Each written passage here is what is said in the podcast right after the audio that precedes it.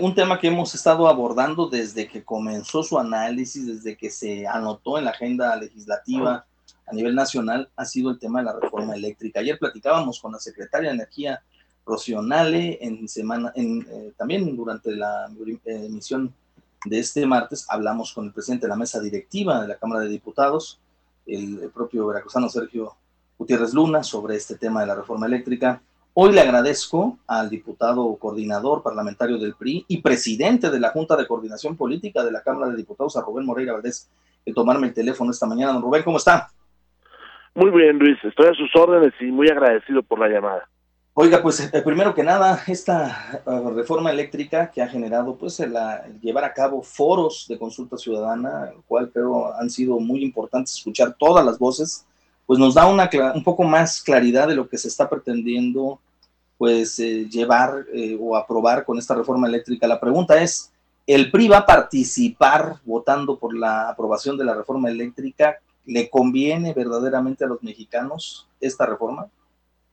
Bueno, yo creo que primero hay que reconocer que los foros fueron un éxito y que nos dejaron eh, reflexiones, nos dejaron material para estudiar y que nos dejaron además ya el reconocimiento de algunos extremos que no son buenos. Por ejemplo, la Coparmex estuvo presente y admitió que hay distorsiones, alguien les dice abusos, alguien les dice robo, en fin, pero hay distorsiones en el mercado eléctrico donde hay gente que está ganando, eh, digamos que, eh, ingresos que no son justos en el porteo, en la falta de respaldo o en la falta de pago de respaldo, en las subastas, en empresas que supuestamente se crearon para el autoconsumo pero están vendiendo energía y obviamente quitan clientes a la CFE, clientes que eran el mercado seguro que servía a la CFE para compensar mercados no tan seguros. Entonces, esos fueron los foros. Ahora, ¿dónde estamos? Estamos en un periodo de reflexión. Nuestra bancada está estudiando todo lo que se dio y estamos esperando que el grupo que tiene más diputados Morena, que es en teoría el que está interesado en la reforma eléctrica, pues nos haga una, una nueva propuesta. Ya vieron todo esto que la sociedad no le parece y estamos esperando que nos haga una nueva propuesta. Después de eso, pues entonces ya decidiremos si acompañamos en todo, en algo o en nada esta reforma. Hay cosas que nosotros ya pusimos sobre la mesa.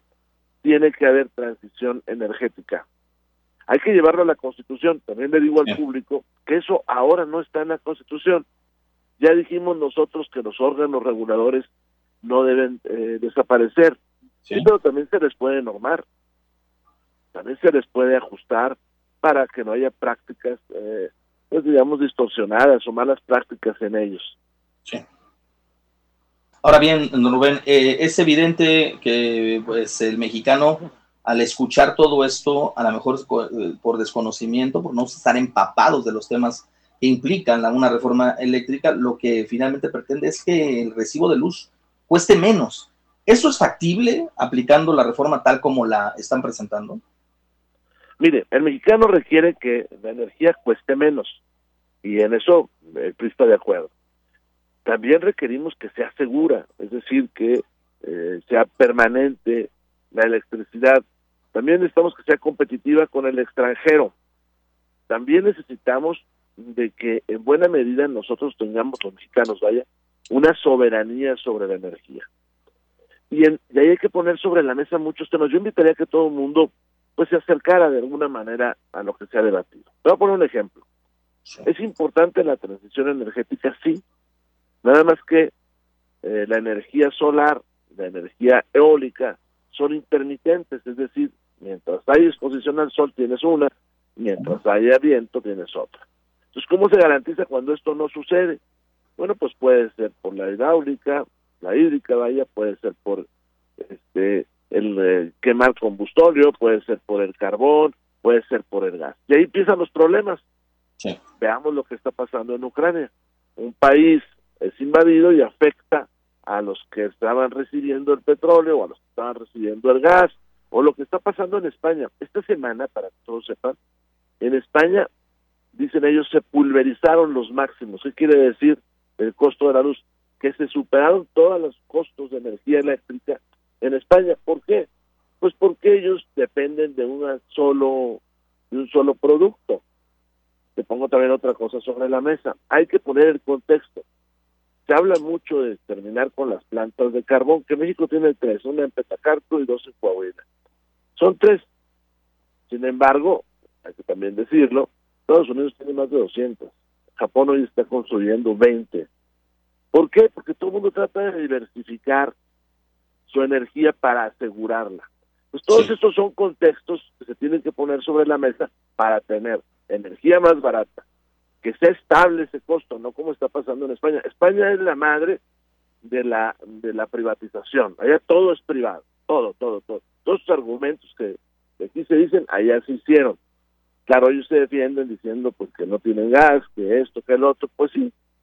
Nosotros también pudiéramos decir que no tenemos algunos minerales. Entonces tiene que ser barata, segura y este y tendría que ser pues con más soberanía. Pueden bajar los costos pues en alguna medida sí, porque hoy hay gente que no está pagando la energía. No me refiero a, las, a, quien no tiene dinero para hacerlo. Me, refiero a quien no está pagando el porteo. Tú pagas el porteo en tu casa. Sí. Eh, pero hay empresas que no pagan el porteo. ¿Qué es el porteo? Ellos producen en alguna parte de la electricidad y la tienen que llevar a otra parte del país. Se llama transmisión estando en esa parte del país la tienen que meter en la red eléctrica de la ciudad, eso se llama distribución. Tú lo haces, quien nos está escuchando en la mayor parte lo hace, bueno, hay un grupo que no lo hace. Pues si ellos pagaran, en teoría puede bajar el costo de electricidad o podemos mejorar la red. O sea, son temas que hay que poner sobre la mesa siempre. Dos cosas para concluir y agradecer su tiempo y la gentileza de conversar con el público y el auditorio en el estado de Veracruz. Eh, es evidente que México pues, eh, requiere diversificar. Esta reforma debería de estar también hablando de un potencial que México tiene a comparación de otros países del mundo. Tiene dos litorales inmensos y nadie habla de la generación de energía maremotriz.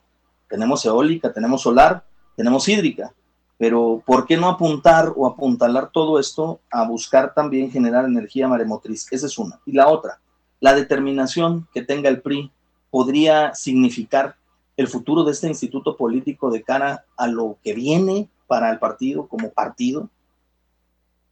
Empiezo por la segunda. El PRI tiene que tomar una decisión histórica, pero siempre ha estado en esas decisiones, decisiones históricas. Nosotros en el partido un día decidimos hacer el Infonavit y alguien decía, un porque el Infonavit al final funciona como una especie de institución pues de crédito, ¿no? Eh, y decían alguien, propiedad de los trabajadores, porque es propiedad de los trabajadores. Y bueno, se dijeron muchas cosas entonces. Cuando el PRI decidió los libros de texto, bueno, pues también hubo manifestaciones diciendo que íbamos a homogenizar la educación. Cuando el PRI decidió la educación sexual en las primarias, hombre, no, no en Saltillo, pero en algunas ciudades cercanas, los padres rapaban la unidad donde venía este, esta información. Siempre he estado en las grandes decisiones. Hoy tenemos que todas revisarlas con tranquilidad. Por eso nosotros no dijimos no ni sí al principio. Si hemos dicho sí al principio, bueno, pues entonces ya no habría órganos reguladores. Si hemos dicho no al principio, no hubiéramos descubierto lo que hemos descubierto. Hay un verdadero abuso de muchísimas empresas que significa cientos de miles de millones de pesos de gente que no está pagando la electricidad mientras una señora ahí en el puerto de Veracruz, para tener un pequeño, en mi tierra le dicen tiendas de abarrotes, pues tiene que pagar altas tarifas y enfrente hay otro que no las paga. Bien. El tema de invertir en asuntos como la, la energía maremotriz sería un factor, sería, sería un elemento a, a atender. Sí, sí. Mire, un país debe de tener una mayor, una gran diversidad de, de fuentes. Vaya, en términos coloquiales no puede poner todos los huevos en la misma canasta. Y eso queda demostrado con lo que está pasando en España, donde le apostaron a una sola cosa, y véanlo en el Internet, chequen los periódicos de allá, es el más alto coste de energía que han tenido en toda su historia los españoles. Yo visité ese gran país hace unos años, en alguna década, y fuimos, estaban muy orgullosos de los aerogeneradores, y claro que es bueno que estén orgullosos, nada más que pusieron todo en donde mismo. Alemania, que había dicho que ya no iba a sacar carbón, allá por el 2014, Ahorita ya está otra vez produciendo con carbón. Claro, no se trata de llenar de hollín este, este mundo, pero también de poner las cosas donde deben de estar. Este país produce, contribuye con el 1% de la contaminación en el mundo. Hay naciones vecinas a nosotros con más del 20%. Entonces, pues hay que dejar de contaminar, hay que diversificar, hay que asegurarle a todo el mundo tener energía. Pues Rubén Moreira Valdés, presidente de la Junta de Coordinación Política de la Cámara de Diputados en San Lázaro y también el, coordinador parlamentario del Revolucionario Institucional en, este, en, este, en esta Cámara, pues yo le agradezco el platicar con el auditorio del Estado, como siempre, y estaremos al pendiente de la determinación que tengan los legisladores precisamente en este sentido. Vamos a ver qué es lo que sucede, ¿no?